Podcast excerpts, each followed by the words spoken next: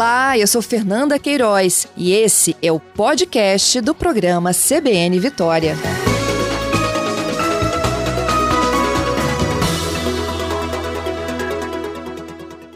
Você ouviu aqui na última semana na CBN, reportagem especial, inclusive, da jornalista Vilmara Fernandes, essa decisão do governo do Estado, né, que comunicou ao Conselho Nacional de Justiça que vai ingressar na justiça contra as empresas responsáveis pela tragédia envolvendo a, a barragem Mariana, Vale, Samarco, BHB Billiton, né?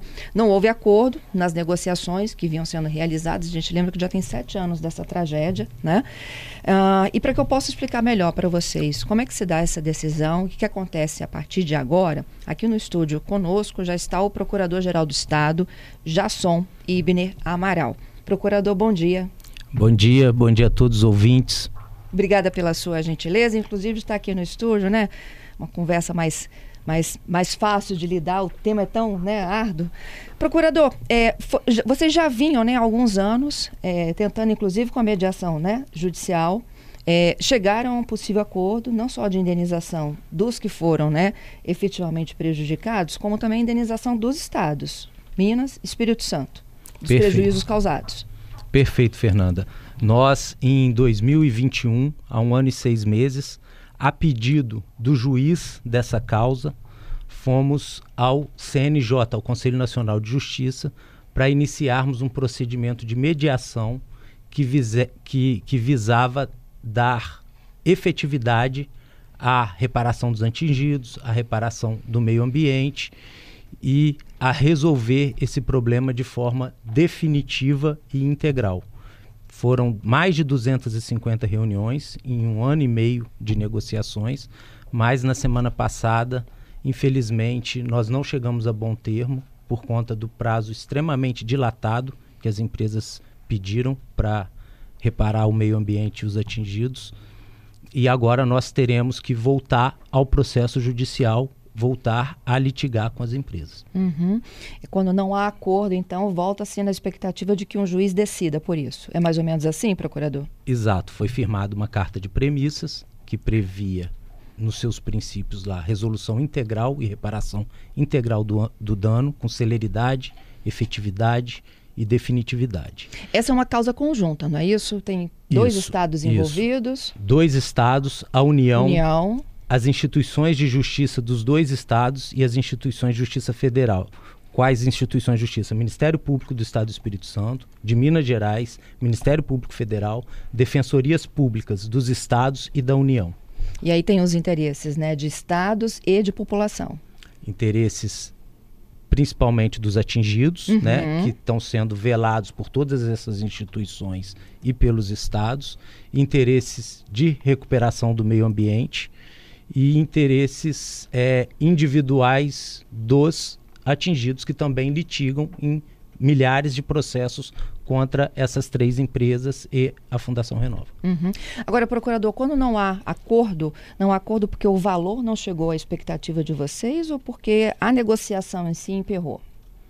Não há acordo porque a proposta das empresas, após um ano e seis meses de negociação, ela foi extremamente desrespeitosa, tanto com os atingidos, quanto com o meio ambiente e com o, e com o poder público de forma geral.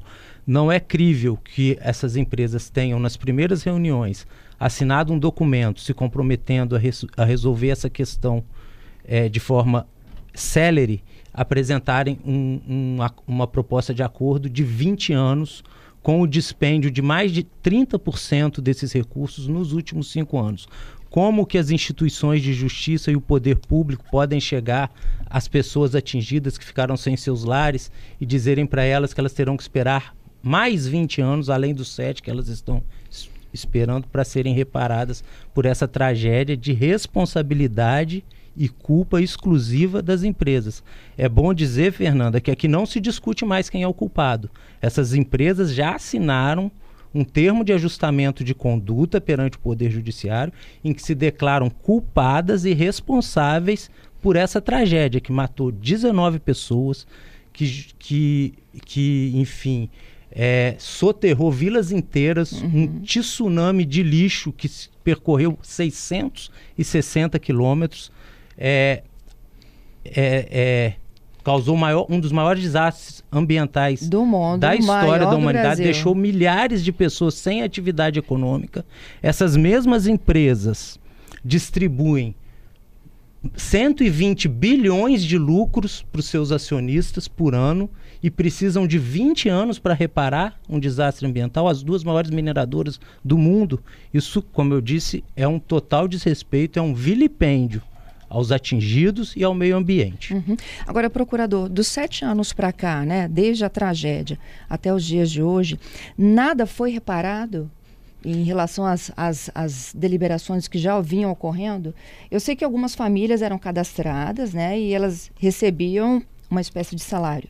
Isso, um auxílio. Auxílio, isso. É, foram, foram feitas algumas algumas reparações, uhum. mas numa, numa medida muito de muito pouca efetividade. Uhum. Há ainda milhares de pessoas aguardando as reparações, os reassentamentos ainda não foram feitos, então tem pessoas vivendo de aluguel social há mais de sete anos, com a expectativa de que suas casas que foram soterradas por esse tsunami de lixo sejam reconstruídas e, enfim, a efetividade das medidas reparatórias feitas pela Fundação Renova é extremamente muito baixa.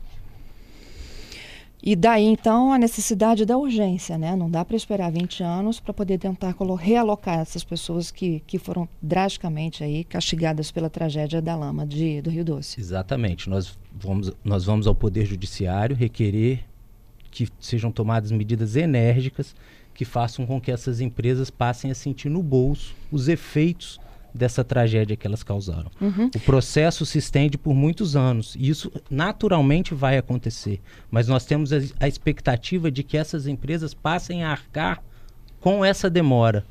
A demora tem que ser imputada a quem causou o dano e não a vítima desse dano. É essa mudança de cenário que a gente vai provocar pra, e, e, e espera que o Poder Judiciário é, promova através da concessão de medidas liminares, de tutelas de urgência em favor dos atingidos, em favor do poder público. Em que momento de toda essa negociação vocês chegaram à mediação do CNJ? A mediação do CNJ foi, foi iniciada a pedido do próprio juiz da causa, dada a complexidade do dano, ao relevo do, do dano, existe no CNJ e Conselho Nacional do Ministério Público, um observatório de grandes questões ambientais. Então, o juiz da causa, por conta da dificuldade de resolver essa questão, oficiou ao presidente do CNJ, o então ministro, o ministro Luiz Fux, para que fosse iniciada uma tentativa de conciliação. E daí então vocês estão há um ano e meio tentando um chegar a um acordo. Nessa mesa no CNJ, mais de 200, 260 reuniões uhum. E fomos frustrados com uma proposta que posterga a reparação por mais duas décadas. E agora volta procurador para esse mesmo juiz que sugeriu a mediação Exatamente. do CNJ, ou seja, agora ele vai ter que tomar a decisão com sem é, mediação? É o mesmo juízo, não necessariamente o mesmo, o mesmo juiz, juiz mas é a mesma vara. É a mesma é. vara. A diferença é que houve uma migração na estrutura da Justiça Federal e agora essa vara não pertence mais ao TRF, Tribunal Regional Federal da Primeira Região. Ela pertence ao Tribunal Regional Federal 6, recentemente criado. Uhum, TRF, TRF de Primeira Região, que englobava é, Minas Gerais, Distrito Federal. Tá. E o Espírito Santo ele está no TRF2, TRF2, mas ele está na ação conjunta. Espírito Santo, isso. Lá Nós com, estamos litigando com a ação indenizatória lá, é, de Minas. Isso. Né? Isso. Então por isso que vai todos vocês vão migrar do 1 para o TRF6. Exato. É um começar de novo?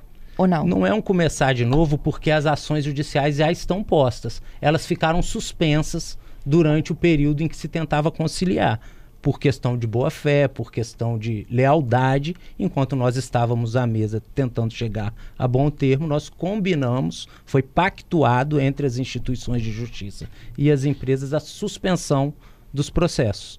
E agora, com a frustração, esses processos voltam a tramitar e nós faremos esses pedidos de penhora de faturamento, bloqueio de valores, para que esse dinheiro comece a chegar aos, atingidos antes do final do processo. Uhum. Diretamente na receita deles. Diretamente, é. O poder público pode, por exemplo, auxiliar né, na, no gerenciamento disso e na, e na elaboração das políticas públicas que vão levar a desenvolvimento social, é, é, reparação ambiental e o próprio auxílio que essas pessoas atingidas precisam. É, é, é, esse bloqueio, ele acontece nas contas da Samarco ou das principais sócias delas? Dela? Das três. Das três? As três empresas são igualmente responsáveis pela tragédia. Elas assinaram esse documento, no termo de ajustamento de, consulta, de conduta, uhum. em que elas se declaram é, devedoras solidárias pelo, pela tragédia causada. Uhum. Agora, se vocês têm essa estimativa né, de, desses lucros né, é, milionários envolvendo essas empresas, o porquê postergar por 20 anos se elas já se admitiram ali que elas foram responsáveis pelo dano provocado? Essa é exatamente a pergunta que não tem resposta e que nos deixou resignados na mesa de negociação. Parece que há um descompromisso há um, um, uma falta de sensibilidade em relação a esse dano pelo qual elas são responsáveis e são culpadas. Essas empresas optam por baterem recordes anuais de distribuição de lucros aos seus acionistas e deixam de lado, postergam para momento futuro a reparação do dano que elas causaram. Uhum. Procurador, qual o valor dessa ação? Tem uma ação do Ministério Público Federal é, de 155 bilhões de reais, tem ações de 20 bilhões de reais propostas pelos estados e tem milhares de ações propostas pelos atingidos. Então há também ações individuais em tramitação. Entendido. Todos concentrados agora no TRF, TRF 6. Isso, as, é, as principais ações Aham. estão lá no TRF. E essa ação 6. já está pronta? Essa ação já está, já está tramitando, ela só estava suspensa. O que nós faremos são pedidos dentro dessas ações, uhum. pedidos de tutelas antecipatórias. E celeridade. Isso, isso. Para que pelo menos os principais atingidos aí sejam rapidamente indenizados. Perfeito, Fernando. Entendido. Parte desses recursos, inclusive, se eu, não me, se eu não me engano, houve um anúncio aí de parte desses recursos podem ser utilizados na duplicação da 262. É, havia, é, durante as tratativas. Entendimento até dos dois governos. Entendimento né? dos governos com a União de criar uma rubrica dentro desse acordo que, chama, que seria chamada de cooperação interfederativa. Como a, a rodovia passa pela bacia do Rio Doce, a duplicação dela traria é, é, benefícios do, socioeconômicos uhum. para a região. Iam ajudar a a recuperação econômica. Uhum. Então, havia sim a expectativa de que parte desses recursos fossem utilizados para tornar a licitação dessas rodovias, dessas BRs, mais vantajosa, mais atrativa uhum. para o poder, para pro, os concessionários Entendi. interessados. Procurador, queria te agradecer pela gentileza, pela participação aqui conosco e que a justiça seja feita, né? Eu que agradeço, o mais rápido Fernando. possível, né? Eu que agradeço. Bom dia, bom dia a todos e a todas.